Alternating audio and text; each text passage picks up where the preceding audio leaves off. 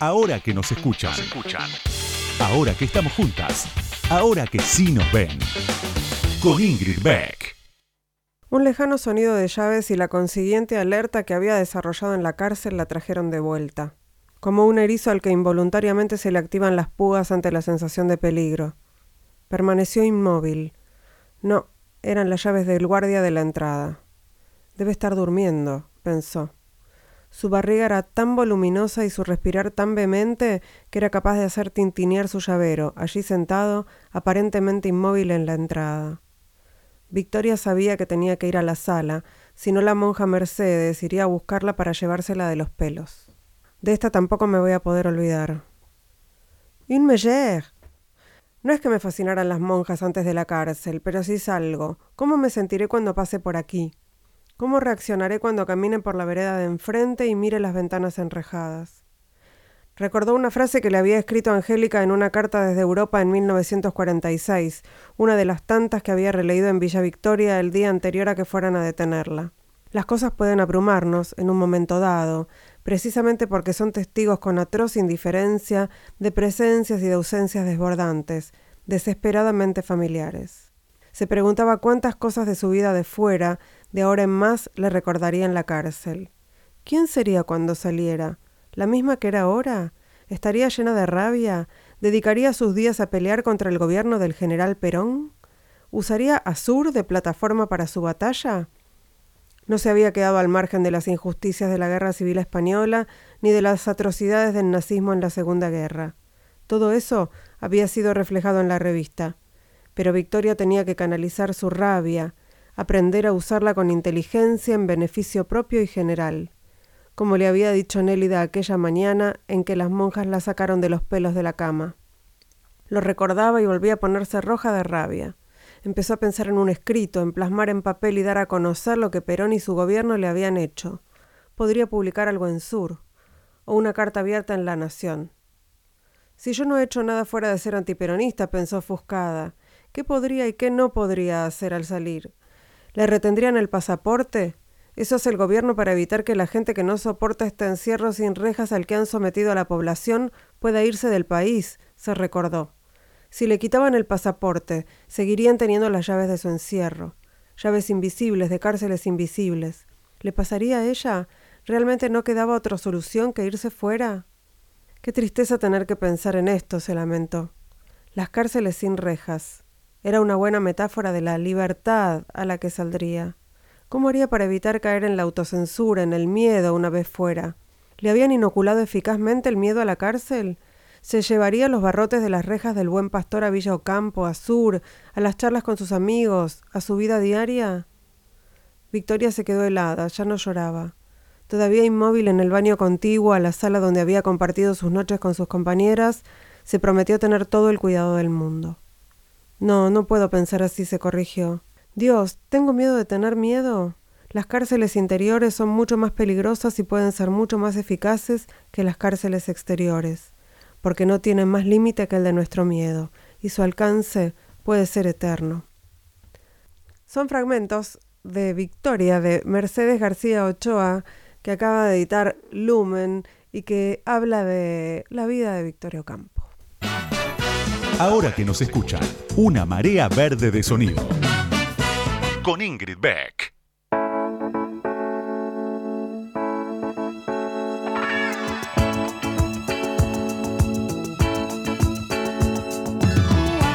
Buenas noches, buenas noches, bienvenidas, bienvenides, bienvenidos a este nuevo episodio de Ahora que nos escuchan aquí en Radio con Voz. Hoy vamos a dedicar gran parte de este programa a un varón, sí, a un varón, eh, porque viene a charlar, entre muchas otras cosas, porque tiene mucho para, para, contar y mucho para reflexionar y mucho para intercambiar, la periodista, la colega Florencia Halfon, que acaba de publicar Fabio Vigente, un recorrido por sus pasiones, una especie de un recorrido por la vida de Leonardo Fabio, súper interesante, una mirada nueva sobre, sobre la vida de Leonardo Fabio. No, no es una biografía, es otra cosa. En un ratito vamos a hablar de Fabio y por supuesto de periodismo y de muchas otras cosas con Florencia Halfon Laxman. Quédense. Ahora que nos escuchan, Ahora que vos me escuchás, te cuento algo más sobre la invitada de hoy. Ahí va.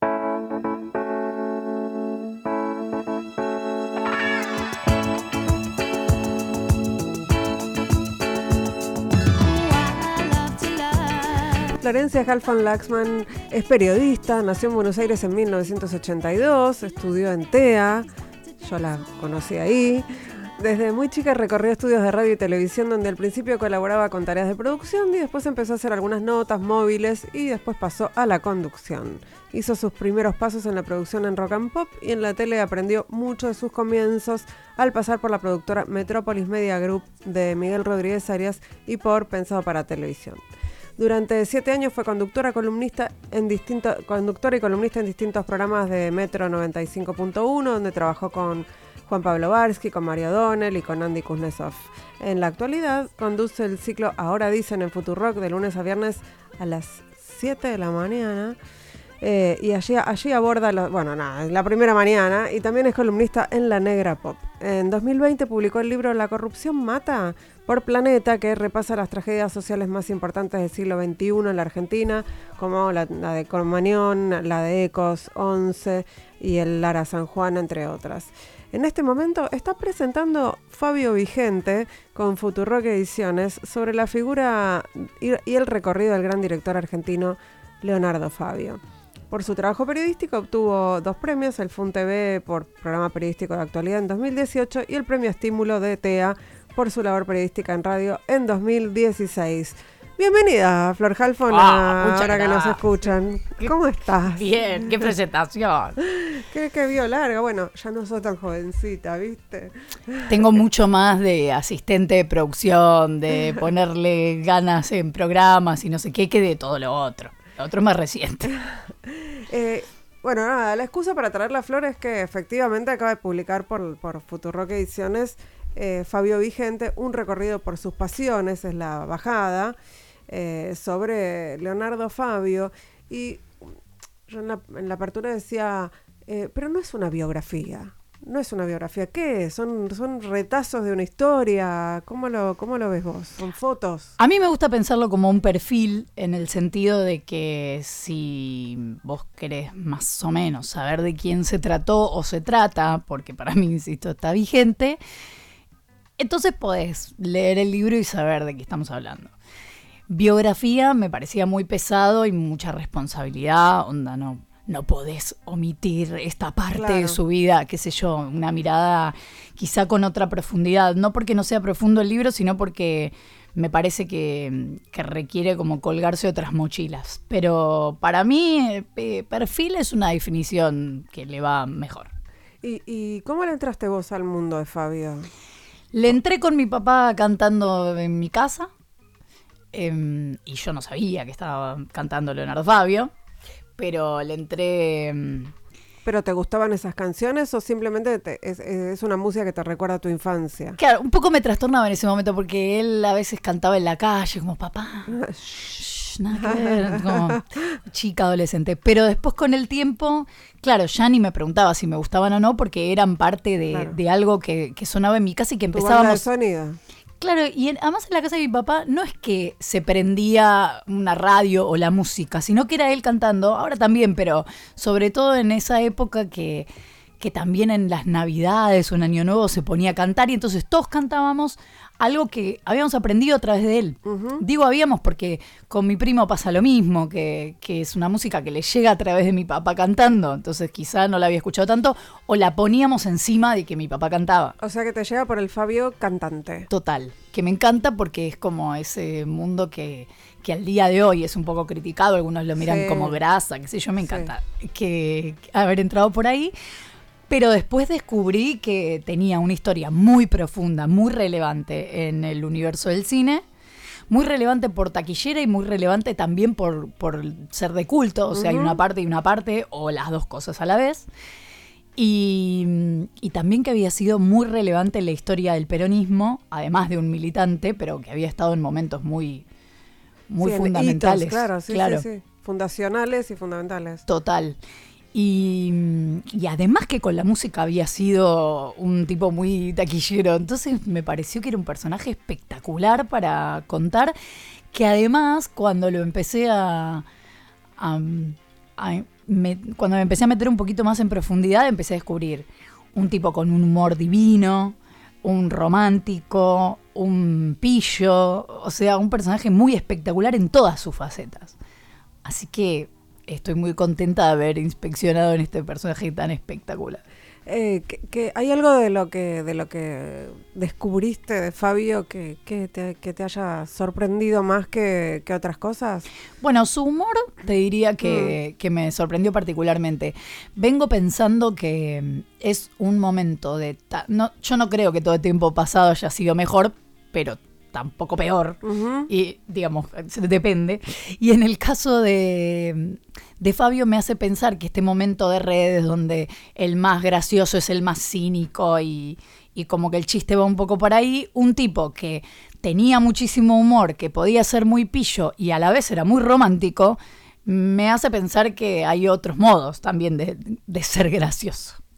Eh, a, a, mí me sorprendió me sorprendieron algunas cosas de la biografía, aunque no sea una biografía, bueno, pero de las historias que contás, eh, que seguramente el resto del mundo sabe, pero bueno, yo no soy fanática de Leonardo Fabio, no, digamos, tengo, he visto alguna película, sé algo de su historia.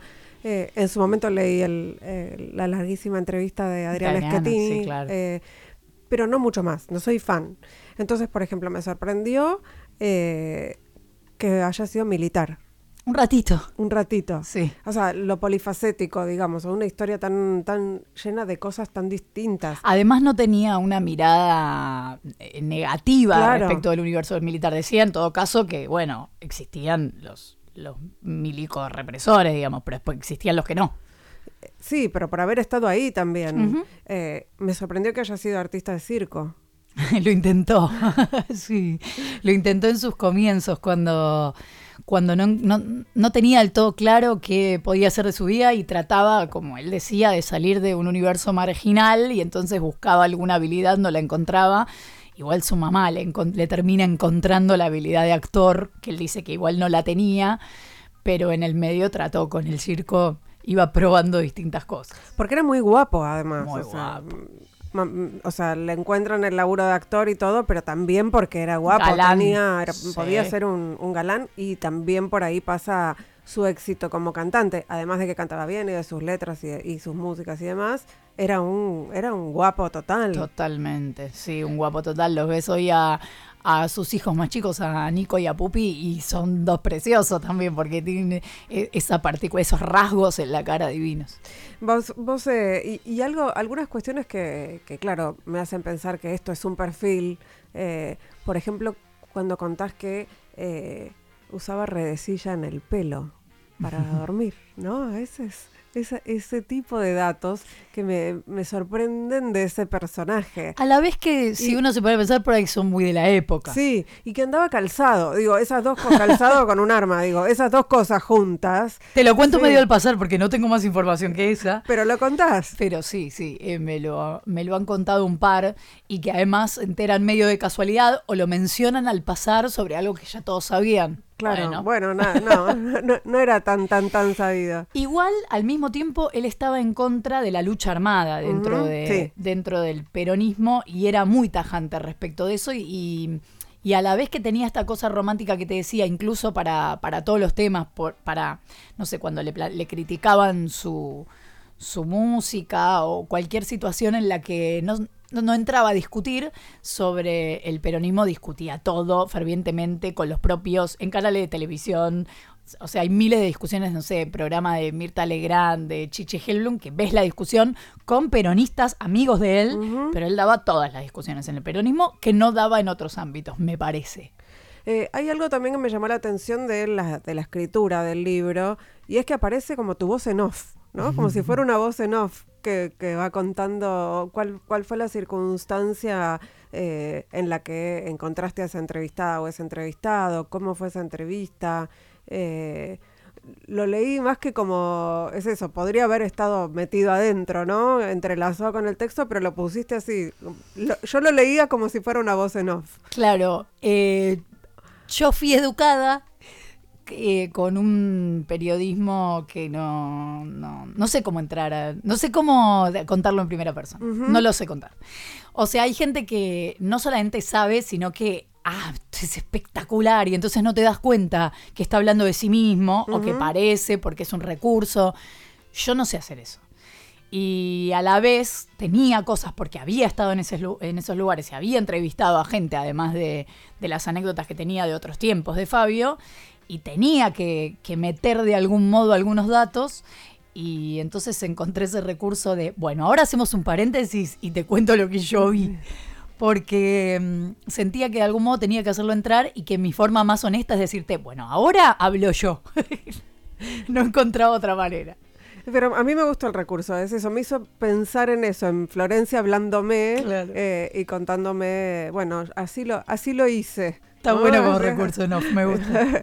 Así lo, bueno, la cabeza de la radio, viste que la pones en todos lados. Estamos charlando con Florencia Halfon, que acaba de publicar eh, el libro Fabio Vigente, un recorrido por sus pasiones, eh, editado por, por Futurock, que tiene efectivamente una editorial, eh, además de una comunidad y, una serie de programas de radio.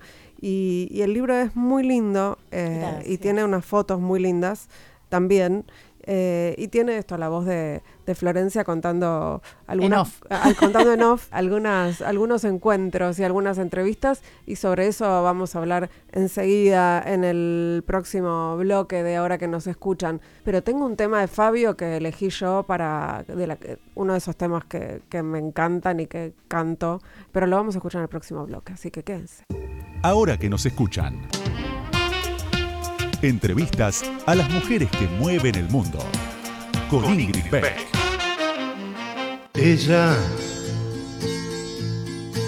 ella ya me olvidó. Yo,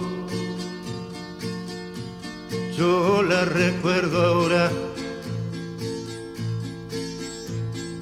Era como la primavera su anochecido pelo, su voz dormida el beso, y junto al mar la fiebre que me llevó a su entraña, y soñamos con hijos que nos robó la plata.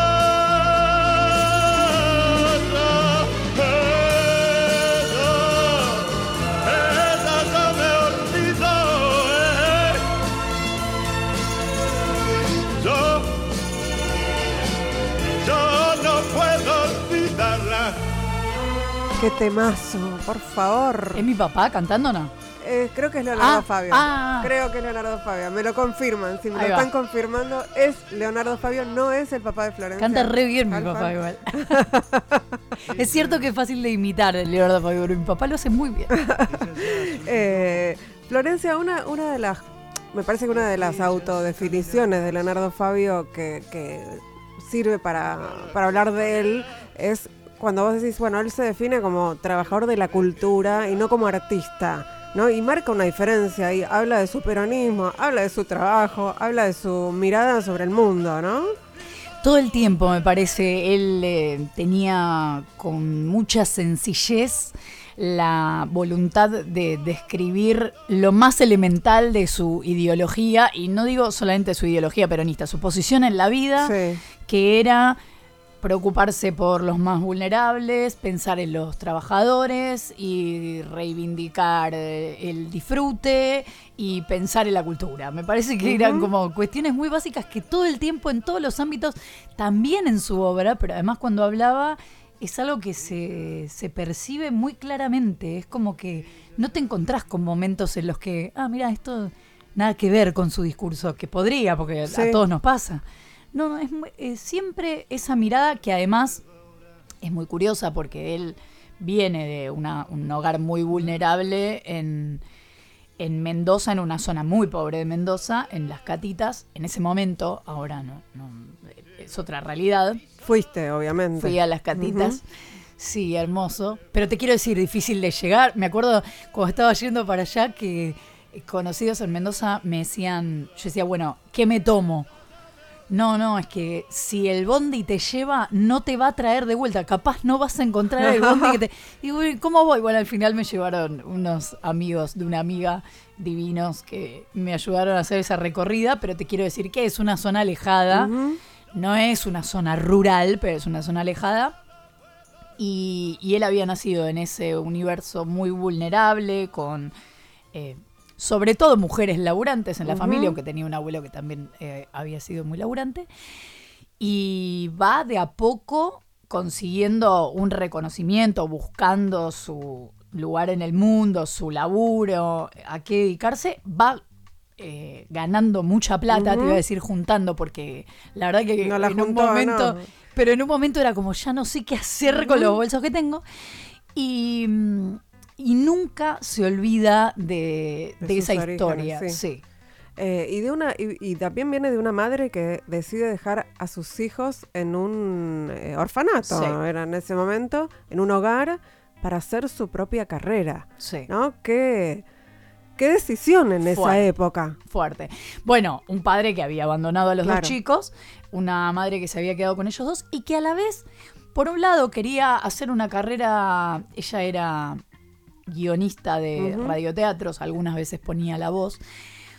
Y por un lado quería hacer su propia carrera, a ver si le iba bien en Buenos Aires. Y por otro lado quería tener plata para, para mantener mejor a sus hijos. Y era lo que sabía hacer, era lo que había aprendido a hacer.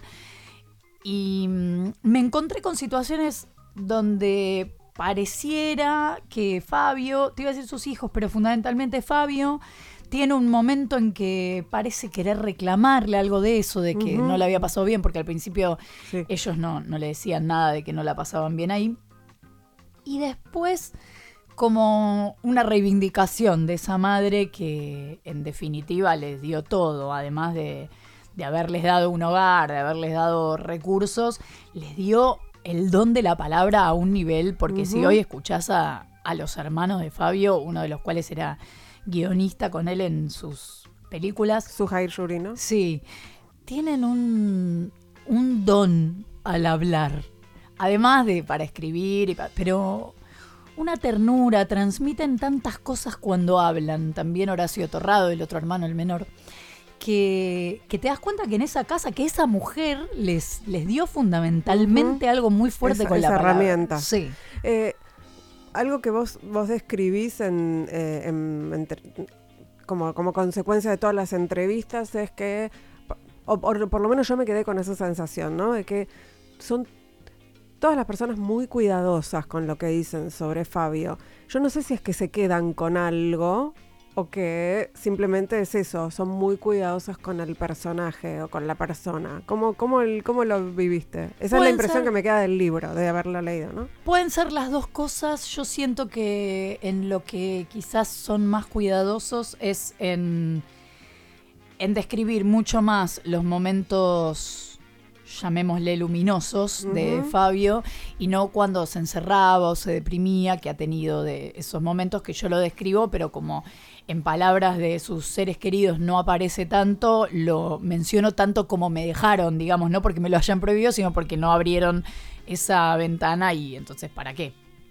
En esto también te digo que es un perfil, porque no me siento en la obligación de tener que contar lo que su entorno no tiene eh, intenciones de contar. Además es un perfil escrito por una admiradora, no es También, no está oculto eso, no Exacto. Em, no, se pretende eh, objetivo, entre comillas. Totalmente. Pero sí, me parece que un poco eso, a la vez que toda la gente que entrevisté, los que lo conocieron más, los que lo conocieron menos, pero igual lo admiraban, a mí lo que más me sorprendió de ese universo es el amor con el que todos querían hablar. Todos estaban dispuestos a hablar, menos uno que nunca me contestó, pero es re loco porque Fabio lo hizo famoso y no sé, bueno. ¿Y no vas a decir quién es? No, no voy a decir. Ah, bueno.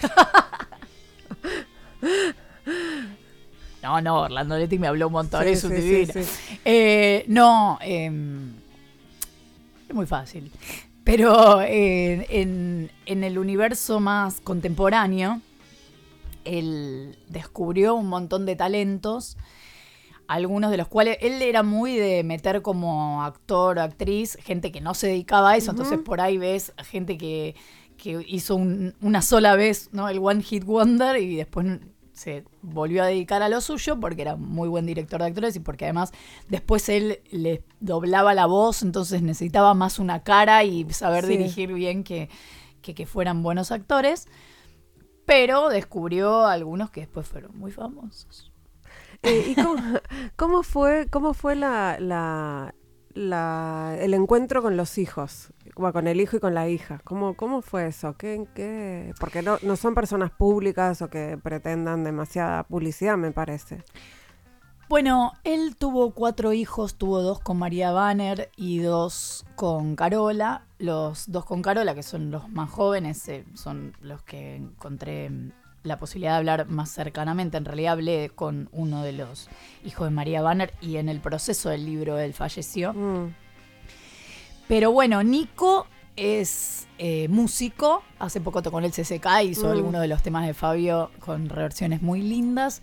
Pupi también se dedica al arte, incluso está haciendo un documental sobre el propio Fabio. Lo había grabado bastante con entrevistas que le hizo y es muy tierno porque lo ves a él tratando de usted a la hija con mucho amor y, como participando de todo lo que ella propone.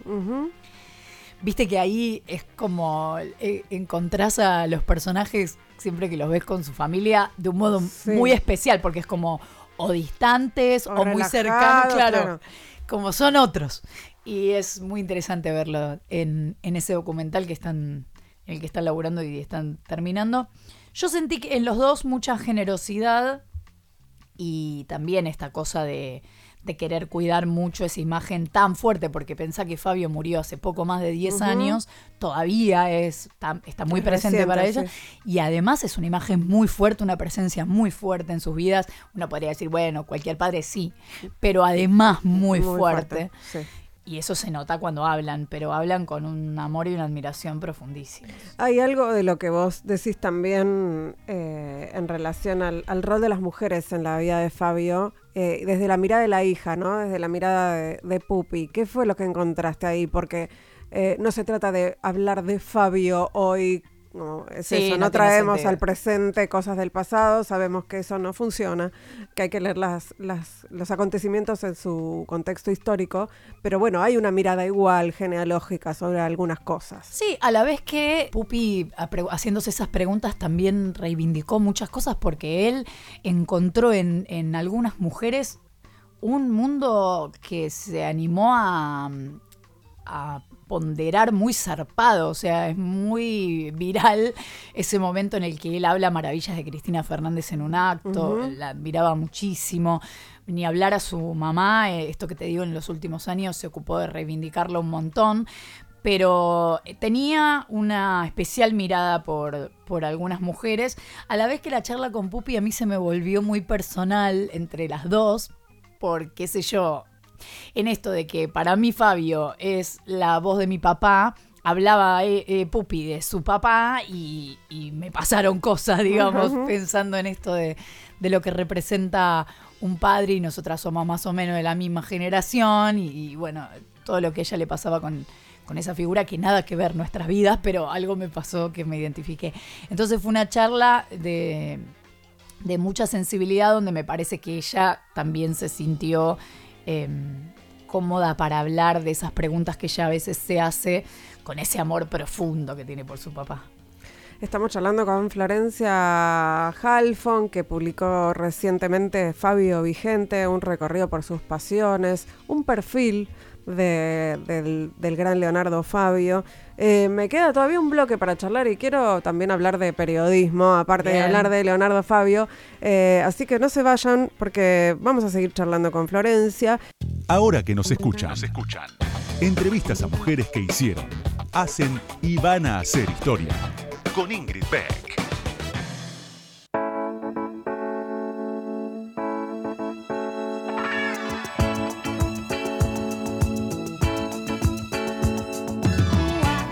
Tercer bloque de ahora que nos escuchan. Estamos aquí en Radio con Vos charlando con Florencia Halfon. Eh, estuvimos charlando un montón sobre su libro de Fabio y hablando de Leonardo Fabio propiamente. Eh, y en el medio del libro vos te definís como eh, una periodista de sociedad o de información general. ¿No? Es, eso, y, es algo que se está desdibujando cada vez más, porque las secciones con las que nos enseñaron periodismo eh, no, estarían existiendo más. No, y en radio no, te diría que históricamente es un lugar muy poco ocupado, información general, sociedad. Yo lo reivindico sobre todo porque me, me peleo con esa idea que muchas veces, entiendo por qué, pero muchas veces muchos colegas me han dicho, no, está bueno perfilarse y es especializarse. Y sí, pero a la vez, ¿por qué si a mí me gustan muchas cosas voy a hacer de cuenta que me gusta una sola? Si en definitiva el laburo es poder hacer profundamente, obviamente cuando vos con el tiempo empezás a laburar sobre determinados temas varias veces, bueno, tenés la posibilidad de tener fuentes y volver a consultarlas y todo eso es el laburo que hacemos cotidianamente. Ahora, ¿por qué no puedo meterme en cosas que me apasionan, me interesan? También con eso tiene que ver que que pueda ser un programa de primera mañana donde pasamos por muchos temas. Y eso no creo que sea solamente de conductora, digamos, que, el conductor tiene que manejar varias...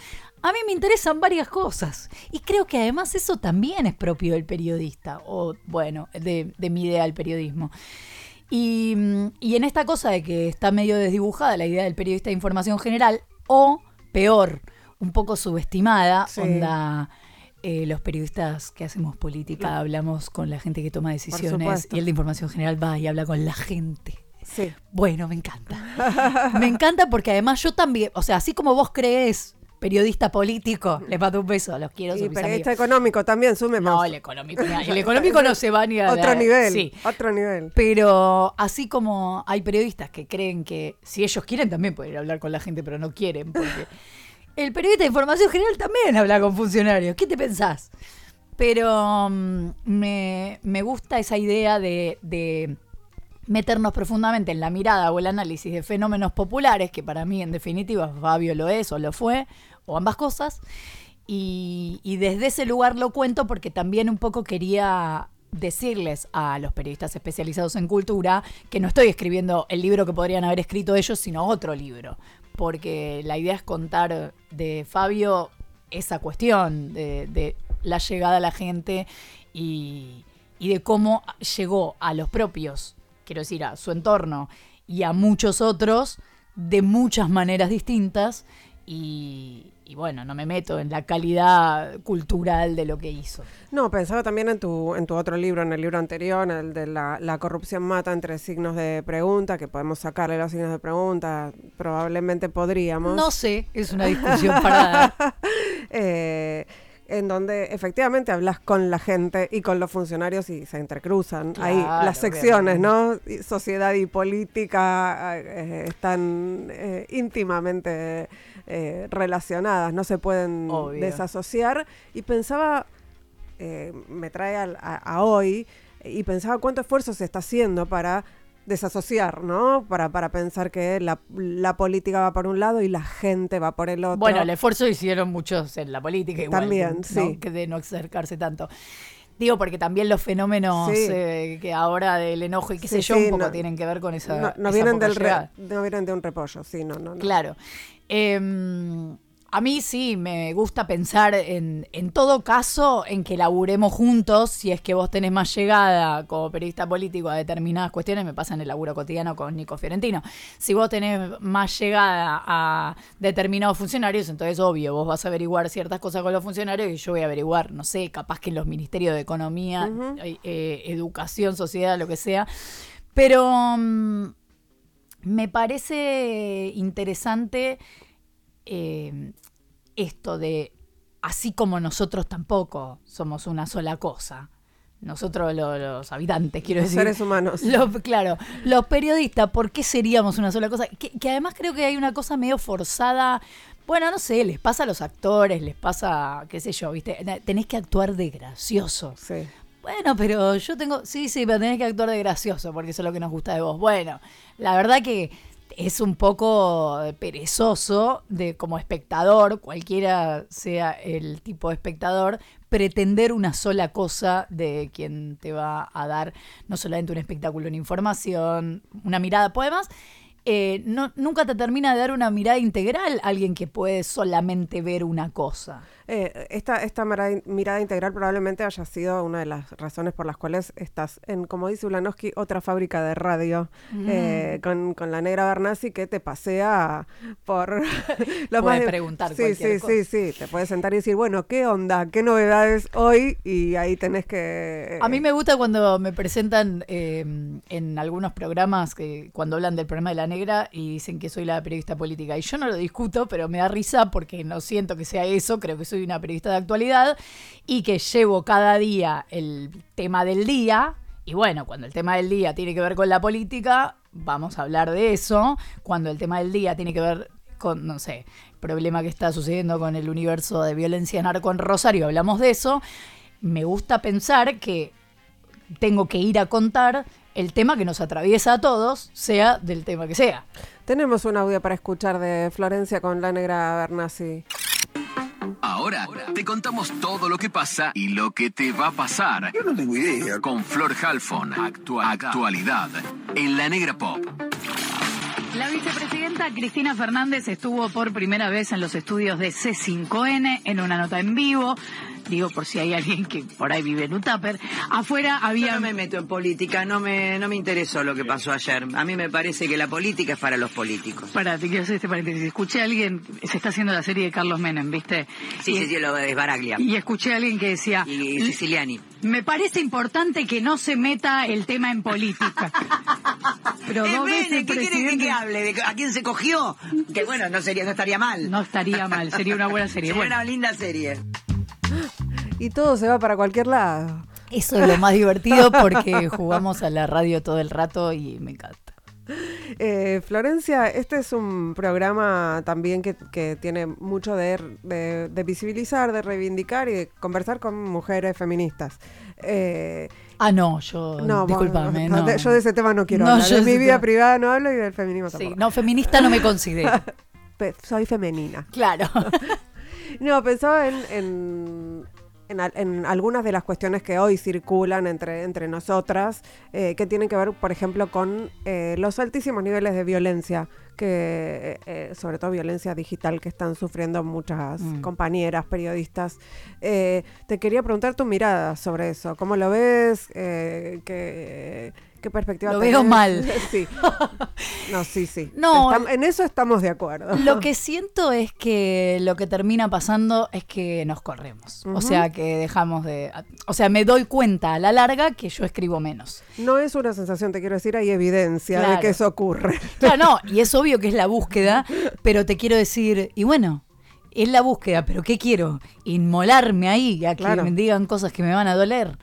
Y además el que escribe, sea un ser humano, sean eh, personas contratadas para tal fin, no importa, em, el que escribe sabe dónde lastimar. Porque a veces es alguien que te escucha y que sabe... A mí me pasaba más cuando, en este sentido de cuando alguien te escucha, cuando trabajaba en metro que de repente me podían escuchar un montón de personas que pensaban como yo y un montón que no tanto. Eso no me pasa tanto conduciendo el programa. En futuro, claro. es una comunidad más eh, afín.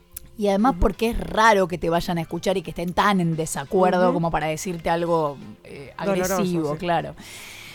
Pero el que te escucha y te conoce un poco, porque la radio tiene eso también, que te conocen un poco y te escribe, sabe que te va a doler. Entonces estás ahí al borde de voy a contestar, todo el tiempo estás al borde de voy a contestar, incluso estás al borde de contestar agresivamente. Y ya esa etapa creo que se me pasó, pero a la vez, así como me pasa con los discursos violentos por fuera de las redes y que no son personales hoy, pero que escuchas en lugares y que decís, che, pero si nadie sale a contestar esto, esto queda instalado y se naturaliza, entonces todo el tiempo tengo una contradicción con eso. ¿Qué? ¿Lo dejo dicho? ¿Qué lo dejo acá? Y la verdad que cuando se transforma en algo tan personal no se puede, ya la gente sabe que esas cosas se dan en Twitter, ponele. Y entonces que, que te expones mucho cuando salís a contestar.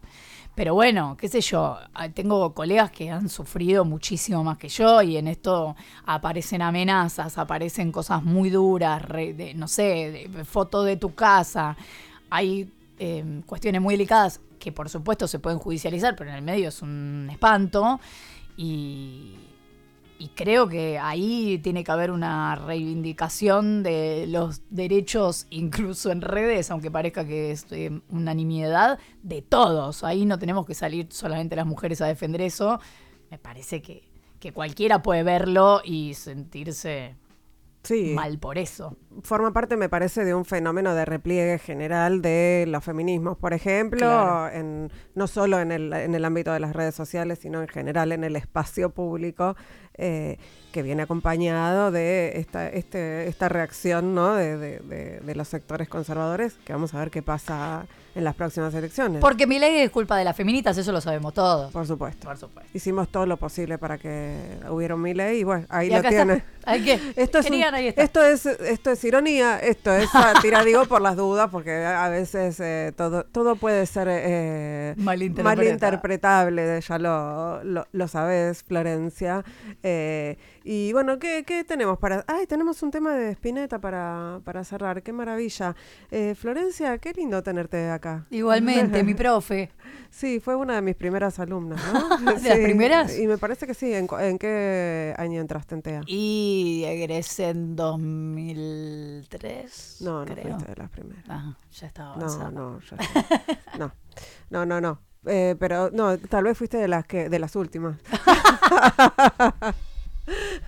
Pero bueno, eh, nunca se sabe, ¿viste? Cuando preguntas, eh, cuando te, reencontrás con, con vos, sí, porque nos hemos reencontrado varias veces, pero cuando te reencontrás con algún alumno, alguna alumna, mmm, ¿qué recuerdo habré dejado? Ah, claro, no, no tengo muchos recuerdos de esa época, no te preocupes. está todo blureado. Sí, está muy blureado. Un placer, Florencia. Eh, ¿Está entonces, se puede comprar en, las librerías? ¿Se puede pedir? ¿Cómo es? Mira, va llegando a librerías, Fabio Vigente, pero también se puede conseguir en la tienda de Futurock que es tienda.futurock.fm. Así es, entonces Fabio Vigente, un recorrido por sus pasiones de Florencia Halfon, lo súper recomiendo para fans de Fabio y para quienes no lo conocen tanto, yo me lo devoré el libro y ahora me quiero ir a ver todas las películas de Fabio que no vi, por supuesto. Eh, la música sí la he escuchado porque soy muy de cantar a los gritos, pero las películas me, las debo, varias de ellas.